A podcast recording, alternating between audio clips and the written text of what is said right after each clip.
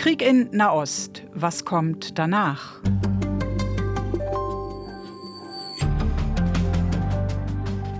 Seit dem 7. Oktober führt Israel Krieg gegen die Terrororganisation Hamas, Reaktion auf das Massaker, bei dem mindestens 1200 Menschen ermordet, mehr als 200 Geiseln in den Gazastreifen verschleppt worden sind. Im Gazastreifen selbst soll die Zahl der Toten nun bei 10.000 liegen. Israel schafft mit dieser Offensive kurzfristig Fakten. Aber welche Zukunft ist langfristig für den Gazastreifen vorstellbar? Und wie kann es darüber hinaus, also noch langfristiger, weitergehen zwischen Israelis und Palästinensern? Darüber spreche ich mit Joachim Krause, Direktor Emeritus des Instituts für Sicherheitspolitik an der Universität Kiel, kurz ISPK, und Herausgeber der Zeitschrift für strategische Analysen Sirius. Guten Tag, Herr Professor Krause. Guten Tag, Frau Mattei. Mattei fragt. Ein Podcast mit Sabina Mattei. Herr Professor Krause, ich möchte meiner ersten Frage eine Momentaufnahme voranstellen. Regierungschef Netanyahu zufolge soll Israel nach dem Sieg über die Hamas die Verantwortung für den Gazastreifen übernehmen. Kurz davor hatte sein Verteidigungsminister aber genau die gegenteilige Botschaft, nämlich die Beseitigung der Verantwortung Israels für das Leben im Gazastreifen. Die sei das Kernziel der Offensive. Und jetzt deutet die amerikanische Regierung an, dass die geschwächte palästinensische Autonomiebehörde eine führende Rolle in Gaza spielen soll. Warum haben Israel und sein wichtigster Verbündeter keine klare Vorstellung davon, wer die Enklave nach dem Krieg verwalten soll?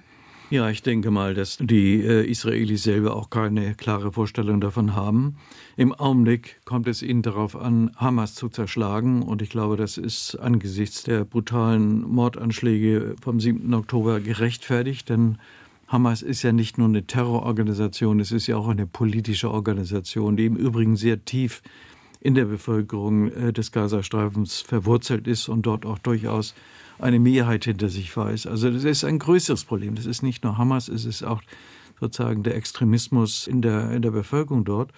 Und wie man den äh, lösen kann, ich glaube, da haben die äh, Israelis auch noch keine klare Vorstellung von. Erstmal wollen sie die Hamas-Strukturen zerschlagen.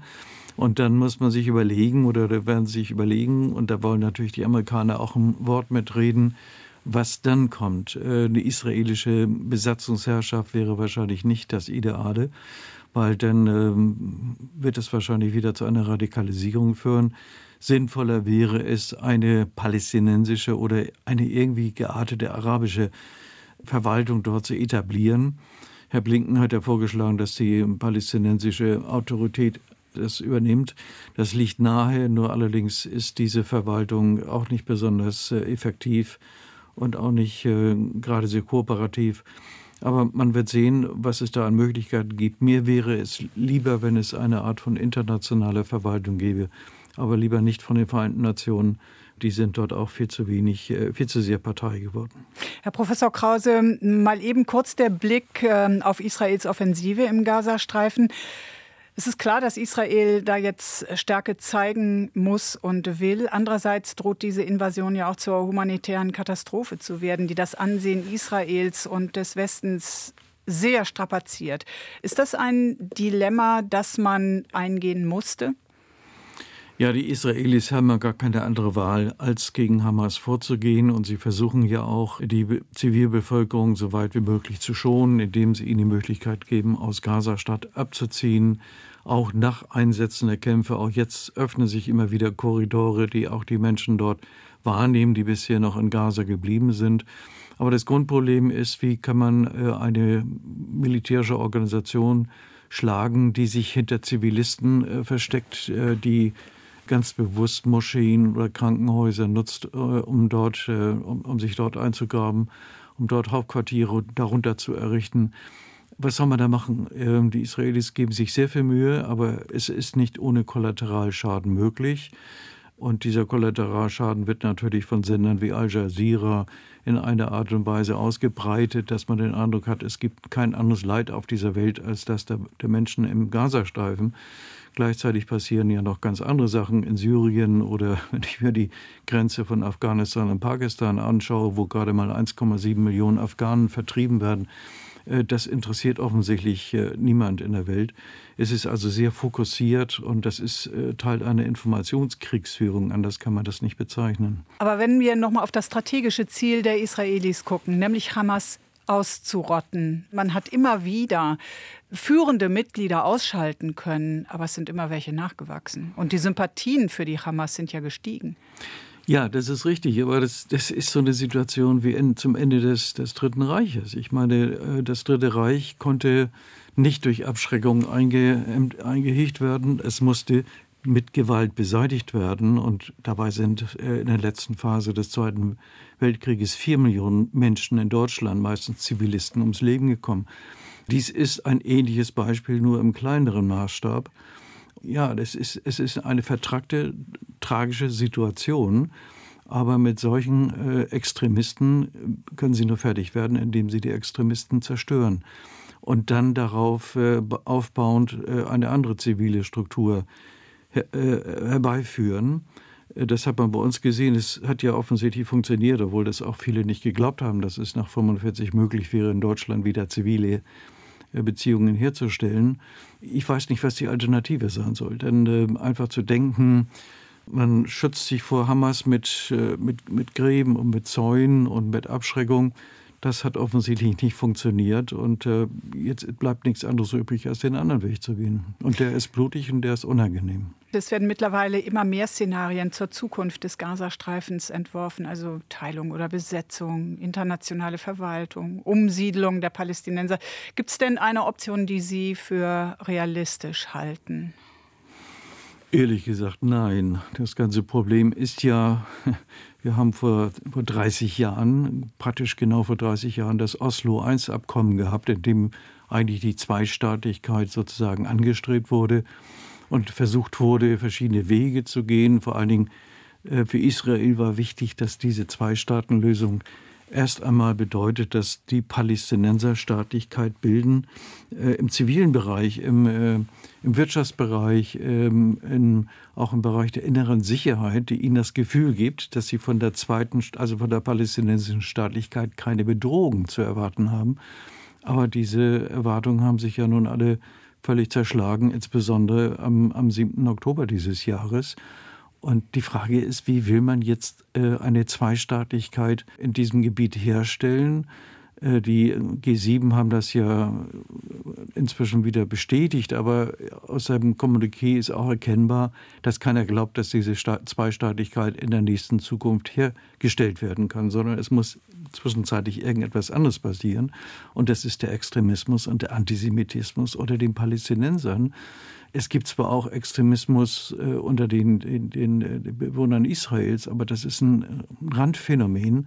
Antisemitismus und völlig überzogene Erwartungen dessen, was man bekommen kann, äh, sind ja bei den Palästinensern sozusagen der Mainstream. Und wie man das äh, wegkriegen kann, wegbügeln kann, weiß ich nicht. Das ist ja auch ein Problem für die meisten arabischen Regierungen. Die sind zwar alle äh, für das Selbstbestimmungsrecht der Palästinenser, das ist klar, aber sie alle fürchten auch den Extremismus, den Islamismus der, der Palästinenser, vor allen Dingen im Gazastreifen. Woran liegt es denn nun, dass die Palästinenser keinen Staat schaffen, der sich im Innern primär um das Wohl seiner Bürger kümmert und nach außen äh, kooperativer Partner Israels ist? ist das, liegt das wirklich am Antisemitismus, am Extremismus? Woran? Der innere Druck müsste doch schon dafür sorgen, dass die Palästinenser konstruktiv eine konstruktive Verwaltung errichten. Ja, müsste. Ich meine, wir haben Ansätze dazu auf der Westbank, also da, wo die palästinensische äh, Behörde operiert. Aber diese Behörde ist sehr korrupt. Sie äh, tut nichts äh, wirklich, um, um das Leben der Menschen dort zu verbessern. Und äh, gerade im Gazastreifen sieht man auch, dass äh, die Lebensbedingungen der Menschen hauptsächlich durch internationale Hilfsmaßnahmen erhalten worden sind. Äh, also im, im Gazastreifen, wenn man sich anschaut, die, ähm, die äh, Pro-Kopf-Einkommen ist nicht viel anders als in anderen arabischen Staaten, trotz dieser hohen Arbeitslosigkeit. Das zeigt, dass eben viele Menschen durch die internationale Hilfe alimentiert werden. Das ist ja aus guten Motiven heraus geschehen, aber es führt eben dazu, dass äh, extremistische Organisationen wie Hamas schalten und walten können, wie sie wollen. Sie müssen nicht zur Verantwortung gezogen werden dafür, dass sie die normalen Bedürfnisse der Bürger vernachlässigen. Das ist sozusagen die negative Seite der gut gemeinten humanitären Hilfe. Deutschland hat ja gleich nach dem 7. Oktober seine Zahlungen gestoppt, äh, das Bundesentwicklungshilfeministerium mhm. jedenfalls. Aber jetzt hat die Ministerin Schulze angekündigt, dass das Geld doch wieder fließen soll. Man habe überprüft, dass auch nichts in die Hände der Hamas gerät und so weiter. Was halten Sie denn davon?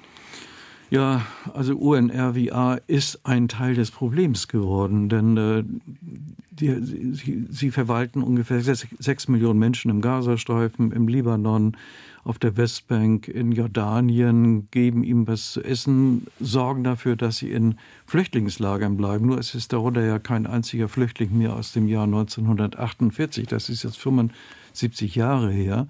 Es sind ungefähr sechs Millionen Menschen mit Flüchtlingsstatus die nicht integriert worden sind in ihre Länder. Ähm, und das ist ja eigentlich seit den 60er Jahren oder 50er, 60er Jahren das Hauptproblem, wenn man mal vergleicht mit anderen großen Vertreibungsaktionen in den letzten 100 Jahren. Äh, hat es ja viele gegeben, ähm, Indien, Pakistan, da waren ungefähr 14 bis 15 Millionen vertrieben. Die wurden dann irgendwie integriert in die jeweiligen Länder. Oder ich denke an die deutschen Flüchtlinge aus den Ostgebieten oder an die ungefähr zwei Millionen Polen, die nach dem Zweiten Weltkrieg vertrieben wurden. Und, und, und, oder auch die 800.000 Juden, die aus arabischen Ländern vertrieben wurden. Alle sind irgendwie integriert worden. Aber bei den äh, Arabern, die in Palästina gelebt haben und 1948 vertrieben waren oder geflüchtet sind, die hat man einfach in ihren Lagern gelassen. Äh, sie haben sich jetzt vermehrt und sind jetzt ungefähr sechs Millionen und äh, sie bleiben dort als permanentes schlechtes Gewissen. Es ist so, als ob wir die 12 Millionen Menschen, die 1945 äh, vertrieben worden sind, in Flüchtlingslagern gehalten hätten und bis zum heutigen Tage versucht hätten, mit ihnen die Ostgebiete wieder zu bekommen. Also das sind, äh, es ist einmalig eigentlich äh, in, in der Welt, dass ein, ein solches großes Flüchtlingspotenzial über sieben Jahrzehnte aufrechterhalten bleibt, von den Vereinten Nationen unterhalten und hauptsächlich von Staaten wie Deutschland, USA und Schweden finanziert. Die Araber beteiligen sich nicht besonders an dieser Finanzierung. Und UNRWA ist auch sehr stark kritisiert worden, weil das Erziehungswesen, was, äh, die, was diese Organisation unterhält, eben antisemitische Literatur verbreitet und Inhalte an die Schüler weitergibt, die im Grunde genommen dazu führen, dass die Aussichten für einen Friedensprozess praktisch null sind. Äh, wenn ich das paraphrasieren darf, ähm, was Sie gerade dargelegt haben, dann ist die Lösung, äh, die die internationale Gemeinschaft einst zur Linderung des Leids der Palästinenser sich ausgedacht hatte, genau zur hat äh, zur Verstärkung eines Konflikts oder gar zur Schaffung eines Konflikts beigetragen. Ja, es hat ein Konflikt, der vor 75 Jahren war. Äh, hat, es hat die Flüchtlingssituation perpetuiert und ein dauerhaftes äh, Potenzial für Unruhe und Radikalisierung geschaffen. Und deswegen sollten wir mal die gesamte UNRWA-Frage äh, auf den Prüfstand stellen und uns fragen, ob das wirklich Sinn macht, das weiter so zu machen oder ob wir nicht äh, mal darauf zählen sollten, dass die arabischen Staaten die Verantwortung für diese Flüchtlinge übernehmen sollen. Denn ich meine, wenn ich mir mal anschaue, es gibt wirkliche Boomstaaten in der arabischen Welt, gerade am Golf, in Saudi-Arabien. Die machen enorme Projekte Infrastrukturprojekte. Die holen sich Arbeiter aus der ganzen Welt, hauptsächlich aus Bangladesch und Pakistan. Warum nicht aus den palästinensischen Lagern? Das sind bestimmt viele Leute, die froh wären, wenn sie mal eine Perspektive in ihrem Leben haben. Denn äh, was, hat, was hat man von einem Leben in einem Flüchtlingslager, in dem man sozusagen auf einem gewissen Minimum alimentiert wird, aber man hat keine Lebensperspektive, außer die Aussicht, dass man irgendwann mal das geheiligte Land wieder erobern kann. Aber ähm, die Perspektive ist ja völlig unrealistisch. Herr Professor Krause, ich möchte jetzt gerne mal auf Deutschland blicken, das ja ein besonderes Interesse am Frieden im Nahen Osten bekundet, weil Israels Sicherheit Teil der deutschen Staatsräson sei. Was heißt das denn in dieser Situation aus strategischer Sicht? Ja, ich habe ein, hab ein Problem mit diesem Begriff der deutschen Staatsräson. Den hat die ursprünglich Frau Merkel aufgebracht. Ich habe nie verstanden, was Frau Merkel damit gemeint hat. Und ich habe auch nicht begriffen, was jetzt damit gemeint ist das hört sich ja an wie eine, eine militärische Sicherheitszusage für Israel, für das Überleben von Israel. Könnte man, muss man aber ja nicht. Ja, es hört sich aber so an, weil, weil wenn Israel das mal einfordern wird, müssen wir feststellen, dass wir nichts haben, was wir Israel geben können, außer dass wir ein bisschen Munition liefern können, ein paar Waffen liefern, ein paar Lazarette, aber wir können nichts tun, um die Sicherheit Israels in dem Falle, wo Israel wirklich angegriffen wird, äh, mitzutragen.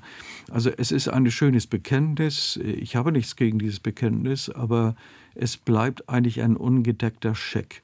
Und wenn wir gleichzeitig auch noch sehen, wie hier in Deutschland plötzlich äh, ja, Tausende von Leuten demonstrieren für Palästina und gleichzeitig antisemitische Parolen rufen und Israel von der Landkarte tilgen wollen, äh, dann frage ich mich, was ist dieses Versprechen eigentlich wert? Denn das müssten wir zuerst mal hier im eigenen Lande äh, einhalten. Und äh, wenn ich mir sehe, dass solche Demonstrationen wie in Essen, wo also äh, Al-Qaida Flaggen hochgehalten werden, wie die Polizei nichts macht, die Leute nicht einkesselt, nicht verhaftet, sondern das einfach so geschehen lässt. Ich finde, das ist etwas, was mich sehr stört und wo man den Eindruck hat, hier werden eigentlich nur wohlfeile Parolen gesagt, aber es, es kommt nichts äh, Konkretes dabei heraus. Was stellen Sie sich vor? Was könnte wirksam sein? wir müssten eigentlich mal wieder die Härte des Staates zeigen. Ähm, weil ich habe also den Eindruck, wenn ich mal das vergleiche mit Bildern aus den, den 60er oder 70er Jahren, wie damals mit Demonstrationen umgegangen worden sind, da wurden ja nur ganz andere Maßstäbe gesetzt, was man mit solchen Demonstranten machen kann. Da, wurden, da flogen Hubschrauber über die Demonstranten, da wurden schweres Gerät eingesetzt, da wurden die Leute eingekesselt, wurden verhaftet, da wurden Personalien festgestellt. Warum macht man das heute nicht oder nur in so einem begrenzten Maßstab? Warum lässt man auch nicht mal die Staatsgewalt ein bisschen äh, offener und rauer auftreten? Das würde diese Menschen meines Erachtens ein bisschen abschrecken. Denn je weicher die Staatsgewalt reagiert, äh, desto mehr glauben solche Leute, die da demonstrieren, dass sie sich herausnehmen können. Also glauben Sie wirklich, dass Deutschland auf diese Weise dem politischen und religiösen Extremismus auf palästinensischer Seite wirksam entgegenwirken kann? Mit mehr Härte, mehr ja, staatlicher ja, nicht, Gewalt? Nicht nur. Wir brauchen natürlich eine, wieder einen Staat, der ein bisschen, ein bisschen selbstbewusster auftritt, ja, der nicht immer sich äh, zurückhält und dann nur ein bisschen Meldung macht. Wir brauchen einen Staat, der selbstbewusster ist und wir brauchen natürlich aber auch eine Arbeit vor Ort im Sinne von, von, von, von Deradikalisierung. Das ist etwas, was man nicht einfach so, so vom Katheter runter machen kann. Da braucht man Leute, die äh, sozusagen vor Ort arbeiten. Und wir müssen auch in den Schulen überlegen, was machen wir eigentlich, was machen Lehrer mit Schülern, äh, meistens arabischer Herkunft, die antisemitische Parolen verbreiten oder die jüdische Mitschüler verprügeln. Da muss der Staat wirklich mehr Flagge zeigen. Und wir haben uns in den letzten 20, 30 Jahren in so eine Situation äh, hinein bewegt, wo wir sozusagen jede kleine Minderheit toll finden und, und überall das Gespräch suchen und Verständnis. Aber wir sind völlig äh, als Gesellschaft irgendwie nicht in der Lage, mit solchen extremistischen Tendenzen und, und Stimmen umzugehen. Und diese Stimmen werden immer lauter, je mehr sie das Gefühl haben, dass sie hier machen können, was sie wollen. Selbst wenn es gelänge, diese extremistischen Strömungen einzuhegen, einzudämmen, was hätte das denn mit der Sicherheit Israels zu tun? Erstmal nichts, sondern es geht ja hier darum, dass wir ein Versprechen der deutschen Politik umsetzen. Und dieses Versprechen hat einerseits eine internationale Dimension, was kann man Israel an Hilfe le leisten, und andererseits eine, eine sozusagen innenpolitische äh, äh, Dimension, wie kann man die jüdischen Bürger in diesem Land vor solchen Leuten schützen. Und das heißt, wir müssen uns mit dem äh, mit äh, Antisemitismus nicht nur von rechts, sondern auch von, der, von, äh, von, von arabischen Zuwanderern beschäftigen, auch mit linken, äh, mit linken Antisemitismus, muss man sagen, aber hauptsächlich den von Arabern oder Türken. Nur dann wird dieses Versprechen einigermaßen glaubhaft. Was die äußere Dimension des deutschen Verhältnisses zu Israel angeht, beziehungsweise der deutschen Verpflichtung gegenüber Israel angeht, können Sie einen klaren deutschen Kurs in der Nahostpolitik erkennen? Na, so richtig klar ist er nicht. Wir haben, wie gesagt, einerseits die Erklärung, dass wir für Israel äh, Sicherheitseinstehen und das ähm, macht ja auch die Bundesregierung an vielen Stellen sehr klar. Andererseits geht die Bundesregierung davon aus, dass das, was äh, Israel in den, auf der Westbank macht, ähm, völkerrechtswidrig ist. Die Siedlungspolitik. Die, ja, überhaupt die ganze Besatzungspolitik. Äh, die Bundesregierung steht ja hinter einer Resolution des Sicherheitsrates von 2014, in dem die gesamte Besatzungspolitik, nicht nur die Siedlungspolitik, als völkerrechtswidrig erklärt wird und der unmittelbare Abzug Israels aus diesen Gebieten gefordert wird. Das ist, wenn man so will, gängiges Völkerrecht und ähm, es ist recht, es ist korrekt zu sagen, dass Israel sich völkerrechtswidrig verhält. Nur wenn man einerseits die Sicherheit Israels vorne ranstellt und andererseits eine Resolution äh, für völkerrechtsgültig hält, die eigentlich wesentliche Elemente der israelischen Sicherheitspolitik für falsch erklärt, da ist ein Widerspruch. Ähm, ich, ich, kann zwar verstehen, dass man ähm, sehr viel Kritik an der Siedlungspolitik übt, das würde ich auch tun, äh, aber Israel hat gegen diese UN-Resolution durchaus plausible rechtliche Argumente eingewandt, die aber auch in Deutschland äh, nicht verfangen, verfangen sind.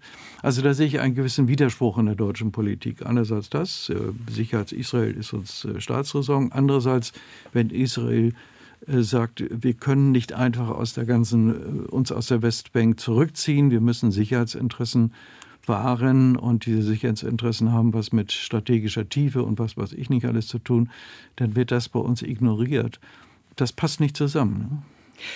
Nicht zusammen passt da auch ähm, Deutschlands Verhalten in der, bei der jüngsten UN-Resolution der Generalversammlung, wo die Hamas nicht verurteilt wurde. Deutschland enthielt sich, statt dagegen zu stimmen. Ist Deutschlands Verhalten in dieser aktuellen Nahostkrise dann auch Ausdruck strategischen Unvermögens? Ja, also es ist ja schon früher offenkundig gewesen, dass in diesem Land es unheimlich schwierig ist, strategisches Denken äh, zu generieren, dass äh, in der Politik eigentlich nur noch von, von heute auf morgen gedacht wird oder auf bestimmte Ereignisse reagiert wird, die in den Medien äh, äh berichtet wird. Und das haben wir schon gegenüber Russland gesehen und jetzt sehen wir es auch gegenüber dem Nahosten. Und Sie haben ja recht, diese Resolution war im Grunde genommen, ähm, also ich sag mal so, für Europa war das eine, ein, ein beschämend, weil ja Staaten wie Großbritannien und Frankreich dafür gestimmt haben, andere haben dagegen gestimmt und wir haben es mal wieder enthalten. Ich hätte es besser gefunden, wenn wir da auch dagegen gestimmt hätten. Aber es macht mal vor allen Dingen für ganz Europa einen ganz schlechten Eindruck. Aber ich sehe auch, wie gesagt, in der Bundesregierung keine wirkliche Auseinandersetzung mit den strategischen Problemen.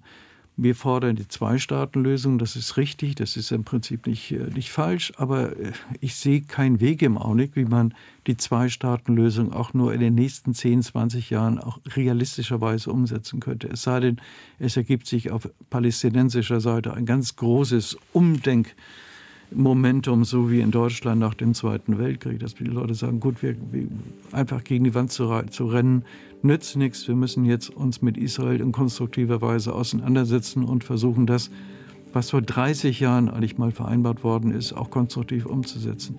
Kann Deutschland zur Neuordnung der Verhältnisse im Nahen Osten überhaupt etwas beitragen? Ja, und zwar indem wir kreativ sind indem wir uns überlegen, wie können wir das Problem des tief verwurzelten Antisemitismus und extremistischen Islamismus unter den Palästinensern angehen. Wir können es nicht lösen, aber wir können dieses Problem einfach mal herausarbeiten und sagen, ohne die Lösung dieses Problems wird es keine Lösung im Sinne einer Zwei-Staaten-Lösung geben. Und wir können dieses Problem nicht allein lösen. Wir brauchen die Mitwirkung von arabischen Staaten, arabischen Regierungen. Und da bin ich mal gespannt, was von der anderen Seite kommt. Also so eine Initiative, die wünsche ich mir. Vielen Dank, Herr Professor Krause. Gerne. Was kommt nach dem Krieg im Nahen Osten? Dazu das Gespräch mit Joachim Krause, Direktor Emeritus des Instituts für Sicherheitspolitik an der Universität Kiel und Herausgeber der Zeitschrift für strategische Analysen Sirius. Am Mikrofon verabschiedet sich Sabina Mattei. Mattei fragt ist ein Podcast von RBB24.